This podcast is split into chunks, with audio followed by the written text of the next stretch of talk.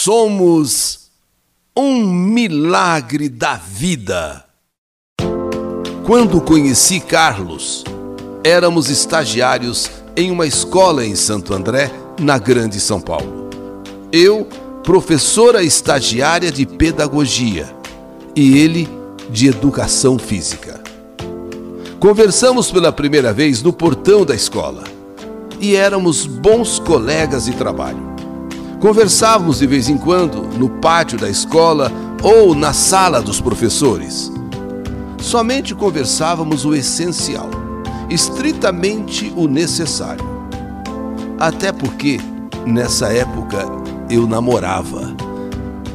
E namorando como eu estava, não tinha como ficar conversando com outras pessoas. O tempo passou e eu terminei o meu namoro. E quando terminei o meu namoro, aquelas nossas conversas entre eu e Carlos ficaram mais frequentes. E o meu olhar sobre Carlos começou a mudar. E ele, me vendo também sozinha, de repente passou a me olhar também de modo diferente. Como assim, despertando um interesse por mim. E eu também, de repente, um interesse por ele até que um dia ele se declarou. E nessa declaração aconteceu o primeiro beijo em uma sala de cinema. Sim, nós vínhamos conversando, aí ele se declarou, marcamos um filme, fomos ao cinema e foi lá que aconteceu o primeiro beijo. O primeiro de muitos que aconteceriam naquela sessão de cinema ali, naquela sala, que não era de aula, meu coração disparou. Meu coração sentiu que eu estava diante de um grande amor. Quem sabe o maior amor da minha vida. Um parceiro que me acompanharia por uma vida inteira, quem sabe? Tanto é que pouco antes, pouco antes de completarmos dois anos de namoro, passamos a planejar o nosso casamento. Só não esperávamos que o presente chegaria bem antes e de surpresa. Sim, começamos o nosso namoro naquela sala de cinema. Namoramos por dois anos e, quando completamos dois anos, começamos a planejar o nosso casamento. Mas antes de que o casamento chegasse, presente chegou. O presente chegou primeiro. E chegou assim de surpresa, sem que nós esperássemos. Qual o presente? A minha gravidez. A minha gravidez. Em um primeiro momento, foi um susto. Nós ainda estávamos pensando em se casar e de repente eu descubro que estava grávida. Foi aquele choque de momento, aquele choque assim, naquele primeiro instante, mas em seguida explodiu uma alegria, pois sempre falávamos também em ter filhos. Porém, com quatro meses de gravidez, quatro meses à espera do bebê, durante uma consulta de rotina, vem a pior notícia. Com o estetoscópio na minha barriga, o médico não conseguia mais ouvir o som do coraçãozinho do bebê. De dentro da minha barriga,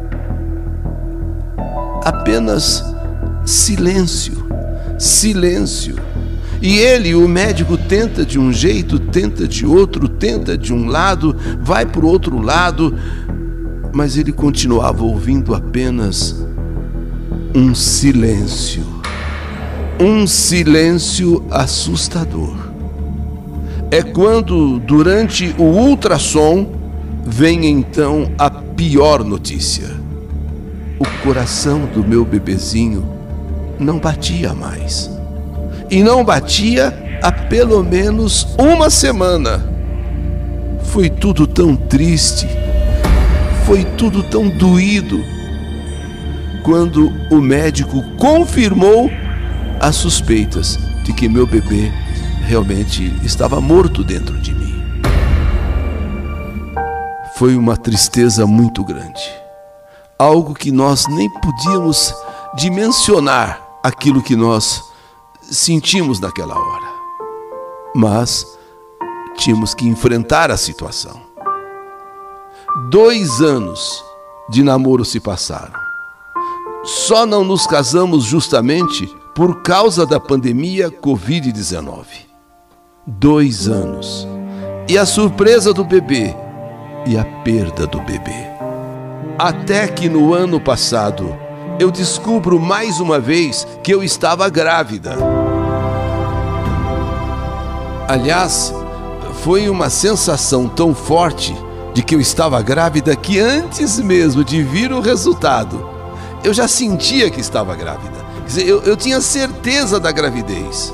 E quando o meu bebê estava ainda com apenas duas semanas de gestação. Sabe aquela coisa que você sente? Aquela coisa que ah, somente a mulher, somente a mãe sente? Foi isso. Quando então veio a confirmação, eu de fato estava grávida. No começo, foi aquela insegurança por tudo o que eu passei na primeira gravidez.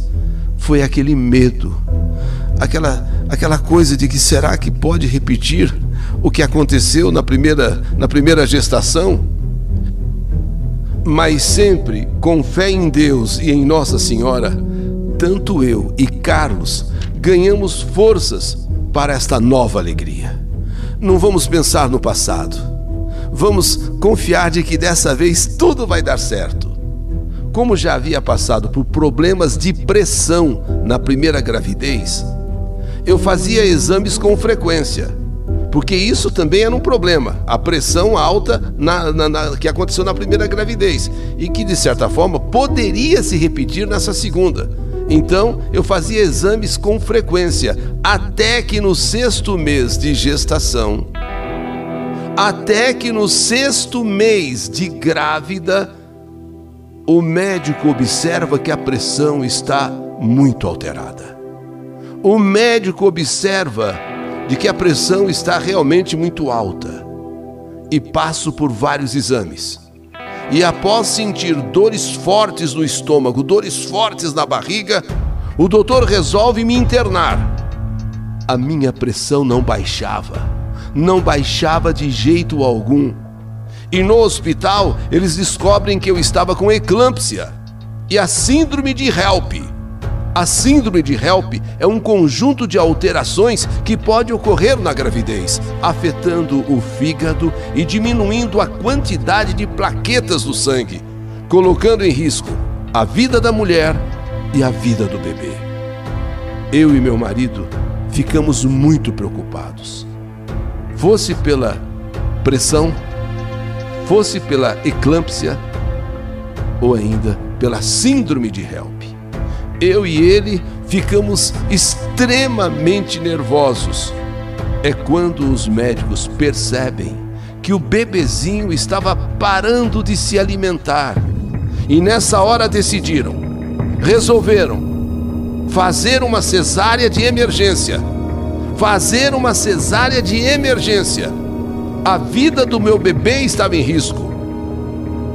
E a minha própria vida também corria risco e numa cesárea de emergência, eu dou à luz a uma menina, a uma linda menina, que recebe o nome de Maria, em homenagem a Nossa Senhora. Maria Fernanda. Maria Fernanda, mas nasceu tão pequenininha, mas tão pequenininha, prematura, com apenas 27 centímetros 580 gramas. Imaginem, vocês que estão me ouvindo, vocês que estão escutando, todo esse fato, tudo isso que aconteceu comigo.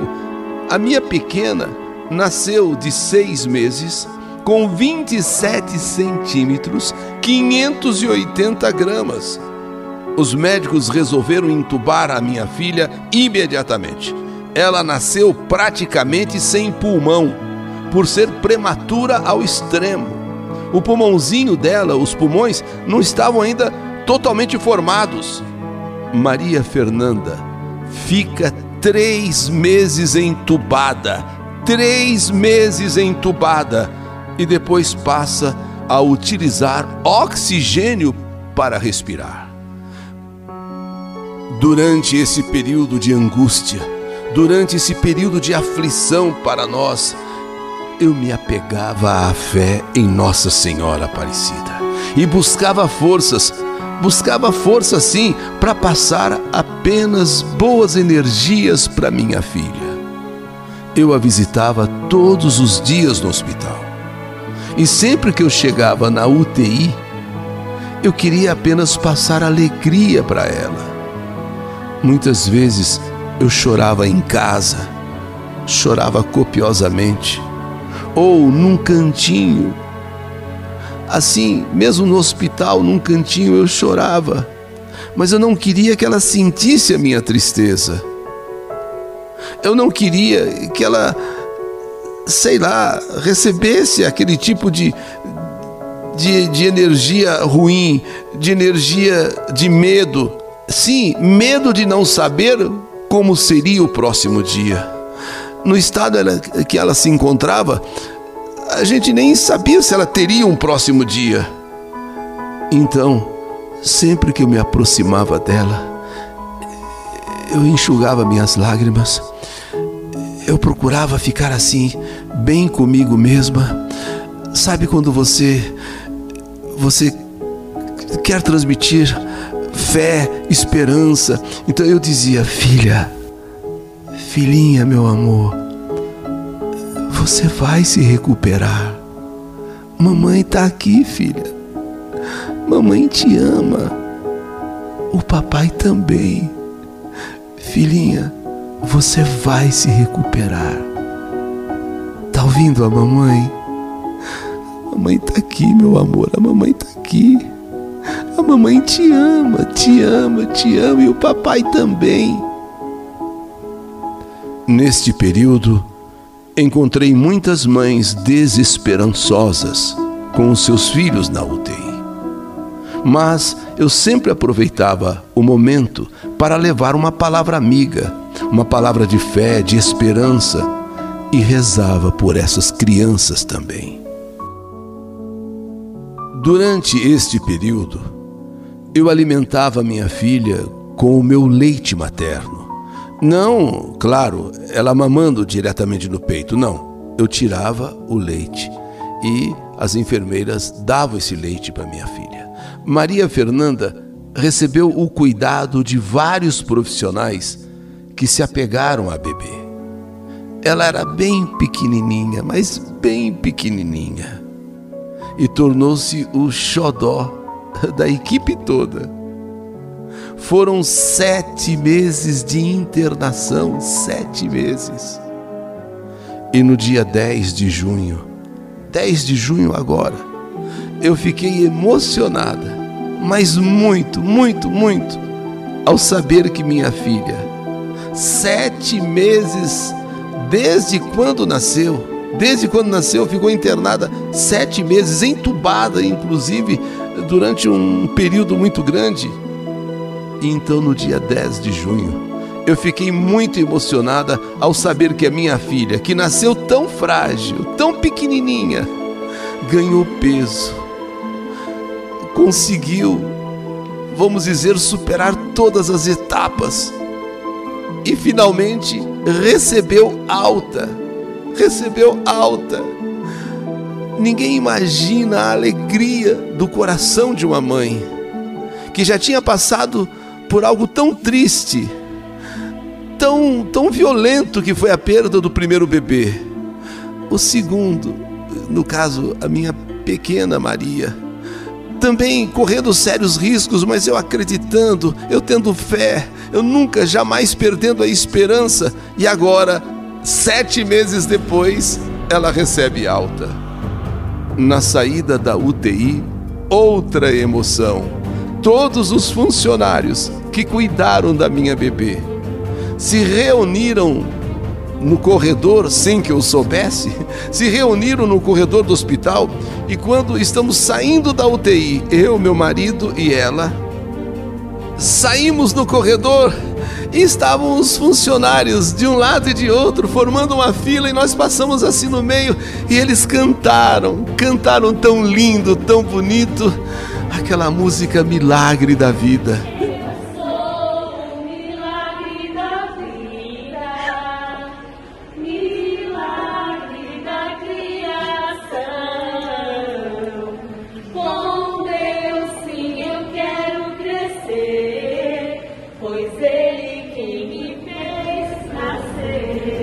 e eles carregavam cartazes com frases positivas. Você, você é milagre da vida, você é uma bênção. Olha, foi muito emocionante. Foi muito, muito, muito emocionante. Toda hora passa um filme na nossa cabeça, desde o momento em que eu a vi tão miudinha, tão pequenininha, até agora. Hoje, o dia mais feliz da minha vida. Apesar das dificuldades, a alegria de ver minha filha indo bem para casa superou tudo. O pessoal do hospital, tão atencioso, tão carinhoso, aquela dedicação, aquela atenção que eles nos ofereceram, e especialmente para minha pequena Maria Fernanda. No começo, tínhamos receio mas a nossa fé foi aumentando vendo como ela estava sendo bem cuidada. E conseguíamos dormir tranquilos, sabendo que ela estava em boas mãos. O bercinho dela já está pronto.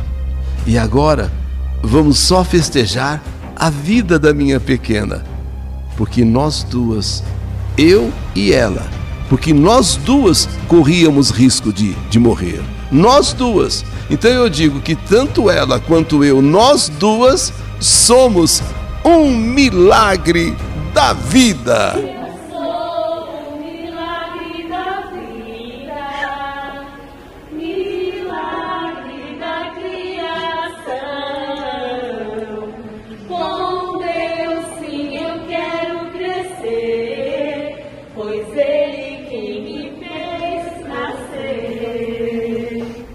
Essa é a minha história.